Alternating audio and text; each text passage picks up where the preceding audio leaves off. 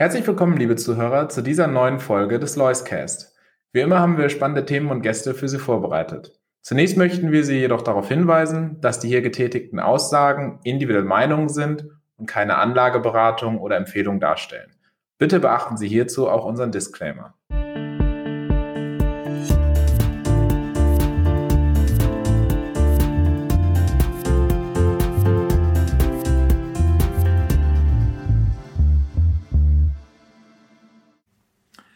Schönen guten Tag, meine Damen und Herren, und herzlich willkommen zu einer neuen Ausgabe des Loiscast.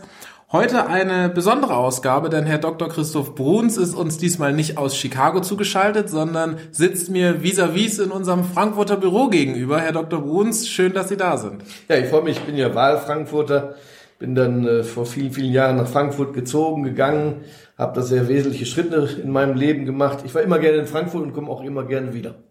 Ja, und wir starten aber zuerst mit einem Blick in die Ferne. Neben den Wahlen in Deutschland gab es nämlich auch in Japan kürzlich Wahlen. Sie selber sind stark in Japan auch schon lange investiert und haben den Markt immer fest im Blick. Wie ist das einzuordnen? Tja, wenn man es ganz lang betrachtet, dann äh, ist es ja so, als ich sozialisiert wurde, sagen wir mal in den 80er Jahren des letzten Jahrhunderts, da war Japan die Traumbörse und man beschäftigte sich nicht zuletzt mit japanischen Optionsscheinen. Es durfte wild sein.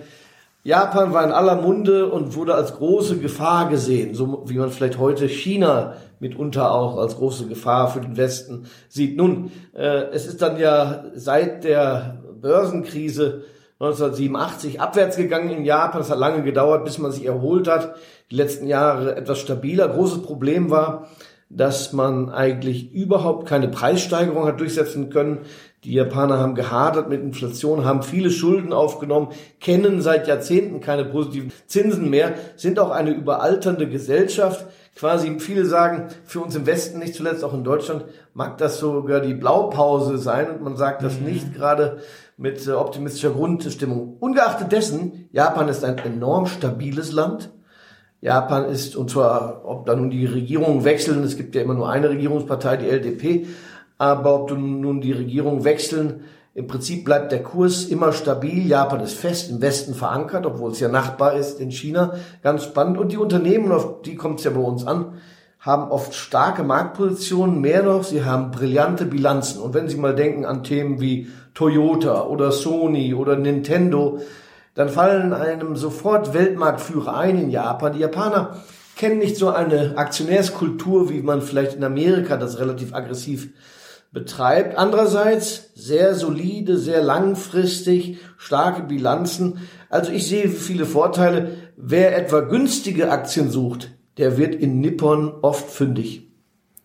Und mit Blick auf die wechselnde Regierung, äh, Japan hat ja manchmal so ein wenig, Sie haben es angesprochen, äh, vielleicht auch eine schläfrige äh, Kultur bei den Unternehmen. Ist da zu erwarten, dass da eine Dynamisierung entsteht und diese Unterbewertung, die ja offensichtlich herrscht, dass die auch aufgehoben wird, dass es da Impulse gibt?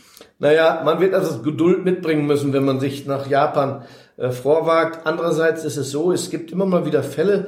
Toshiba war ein großer Fall, da hat ein ein angelsächsischer Aktionär viel Krach und Ärger bereitet und dann geht's voran. Sony schon vor Jahren ist quasi auf den Spur, auf die Spur der Aktionärsfreundlichkeit eingeschwenkt. Das gibt es. Hat das inzwischen den gesamten Markt erfasst? Wahrscheinlich nicht, aber in der Tendenz wird es besser.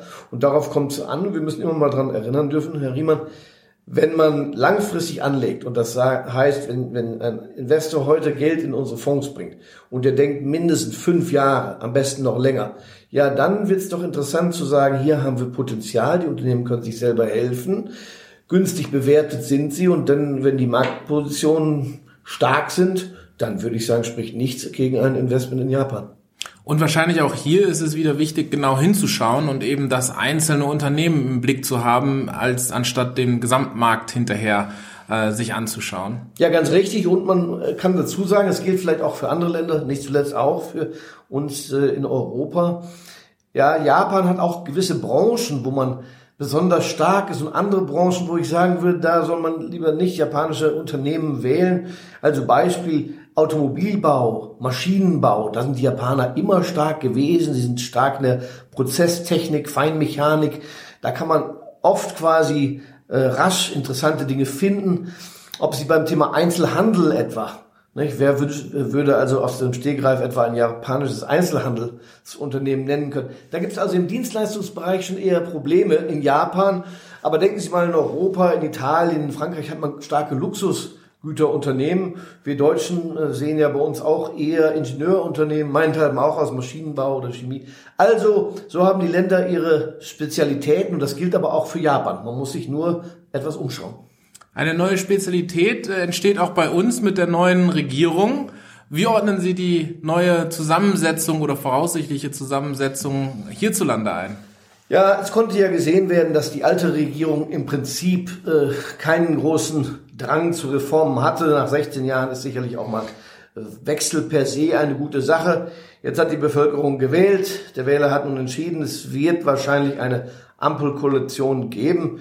Äh, grundsätzlich muss man auch diese neue Regierung dann an ihren Taten messen. Man hat ja viele Wünsche, aber die werden sich so nicht alle realisieren lassen. Meine Hoffnung ist, dass man immer wieder bedenkt, der Wohlstand, den wir haben, der muss in der Wirtschaft erarbeitet werden und erst dann, wenn er erarbeitet wurde, kann er verteilt werden. Und entsprechend muss man aufpassen, dass also das Gesamtgefüge aus Steuern, Abgaben, Lasten, aus Wirtschaftsfreundlichkeit, selbstverständlich auch andere Themen, Umweltschutz äh, gehört dazu, die sozialen Themen, Gerechtigkeitsthemen gehören dazu. Wenn es der, gelingt, der Regierung jetzt gelingt, einen abgewogenen Strauß zu flechten. Und das kann ja sein, denn wir haben ja doch mit drei Parteien eine ungewöhnliche breite Koalition und die FDP dürfte vielleicht eher auf der wirtschaftlichen Seite aufpassen, dass nicht äh, vieles schief läuft. Dann bin ich gar nicht ohne Hoffnung. Ich will noch mal darauf hinweisen, man hat äh, vor circa 20 Jahren bei Gerhard Schröder und Joschka Fischer auch gesagt, hm, Donnerwetter ist ja ulkig, ob das gut gehen kann. Und heute wissen wir, es ist die allergrößte Reform. Wir reden über Rentenreform, Arbeitsmarktreform, Steuerreform gelungen, die es eigentlich in Deutschland jemals gab. Insofern, ich äh, warte es mal ab. Ich bin durchaus nicht pessimistisch.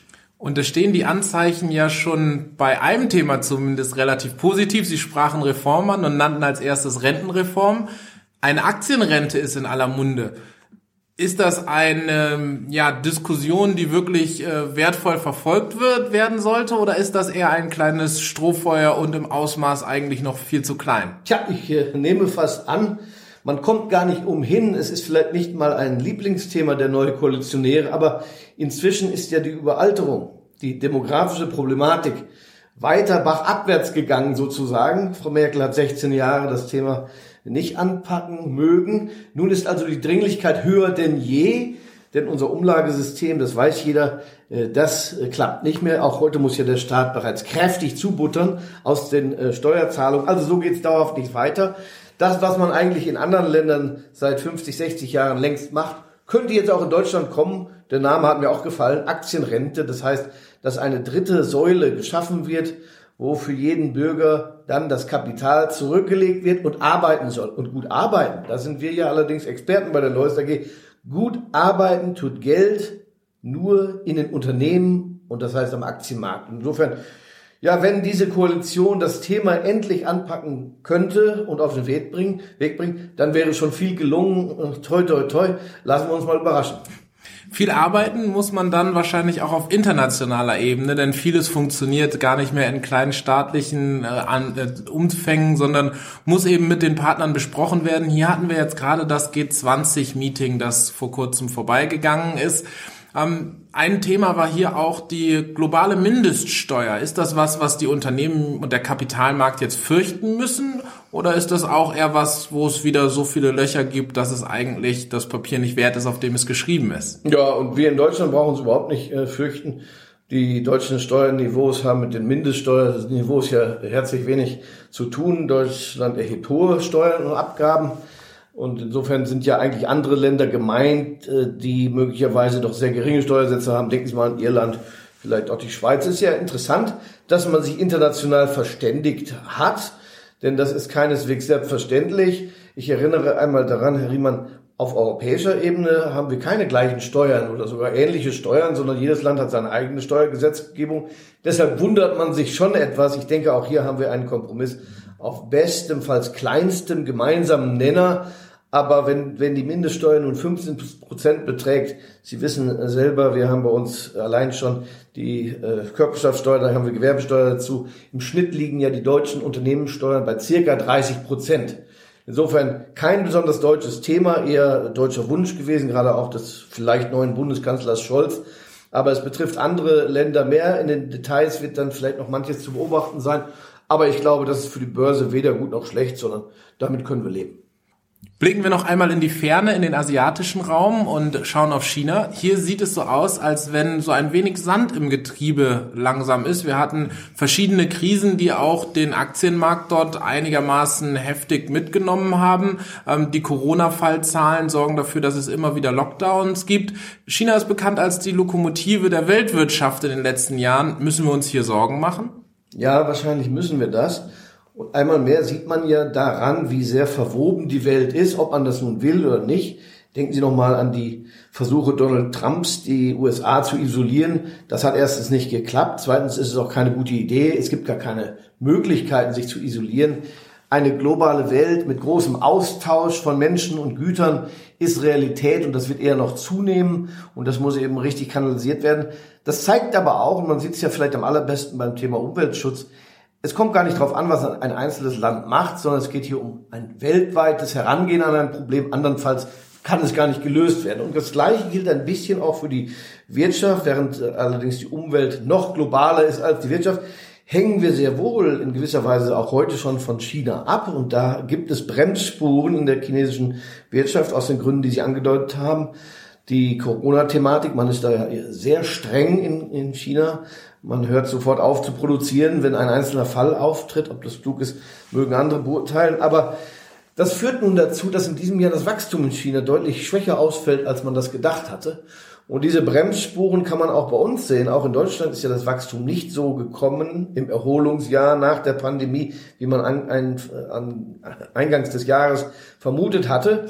Nun ja, also das hängt auch mit China zusammen. Äh, USA übrigens auch nicht ganz so spritzig mehr das Wachstum. Wir, wir sitzen in gewisser Weise alle in einem Boot. Jetzt müssen wir mal schauen, ob dann das nächste Jahr besser werden kann. Großes Thema war ja auch hier im Hinterzimmer das Inflationsthema. Die Notenbanken wollen sich der Sache nicht recht annehmen. Man muss jetzt sehr hoffen, dass die Inflation sich nicht als hartnäckig erweist und dass die Notenbanken sich dann nicht gezwungen fühlen, mehr zu tun. Es gibt ja erste Andeutungen in diese Richtung, zumal in den USA und jeder weiß, wenn die USA eine Zinswende vollziehen, dann kann Europa wahrscheinlich dauerhaft sich dem gar nicht entziehen. Allein schon über den Währungsmechanismus. Also das werden wir abwarten. Dieses Jahr ist ökonomisch enttäuschend. Gewinner des Jahres sind freilich Aktienmärkte denn sie sind nach wie vor in Host Laune, vielleicht nicht mehr so wie in den ersten Monaten des Jahres, weil das Wachstum bescheidener ausgefallen ist und die Inflation etwas äh, hartnäckiger aussieht, als man äh, angenommen hatte. Gleichwohl, das viele Geld muss irgendwo hin und wir haben in Deutschland, das muss ich dazu sagen, Herr Riemann, ja ein Sonderthema, Verwahrentgelte. Man hört doch äh, häufig, ob in der Familie, ob im Freundeskreis, Nachbarn, dass es heißt, ja, das möchte ich nicht Geld dafür bezahlen, dass ich es auf meinem Konto liegen habe was soll ich was machen, was kann ich machen? Naja, und für die meisten Menschen kann ja wohl nur die richtige Lösung sein. Das muss irgendwie in den Aktienmarkt, also in den Aktienfondsbereich äh, seinen Weg finden und davon gehe ich auch aus. Blicken wir zum Schluss noch einmal auf die Märkte. Dort, Sie haben es angesprochen, ein fulminanter Jahresstart, aber so in den letzten Monaten dann doch eher eine ruppige Seitwärtsbewegung, ein wenig Orientierungslosigkeit. Wie denken Sie, dass es hier weitergeht? Haben wir vielleicht das Beste in diesem Jahr schon gesehen oder kann es hier zum Jahresende auch nochmal Impulse geben? Das Grundthema der letzten Jahre äh, lautet ja, wir haben keinen Zins mehr. Es wird tendenziell Geld, was die Asset Allocation angeht, stärker noch nach Aktien suchen als in der Vergangenheit. Da gibt es keine Alternative. Natürlich ist wahrscheinlich der wichtigste Motivator für die Aktienanlage die Gewinnentwicklung. Und da muss man auf die Unternehmen schauen. Wir sind ja gerade in der Quartalsberichtssaison.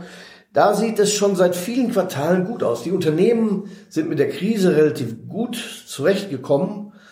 Marktführer, äh, oft sehen sie sich dann nach der Krise sogar besser aufgestellt als noch vorher. Also die Unternehmensqualität, die Berichtsqualität ist eher gut, die Profitabilität ist gut und zwar auch durch viele Branchen hinweg, möchte ich doch sagen.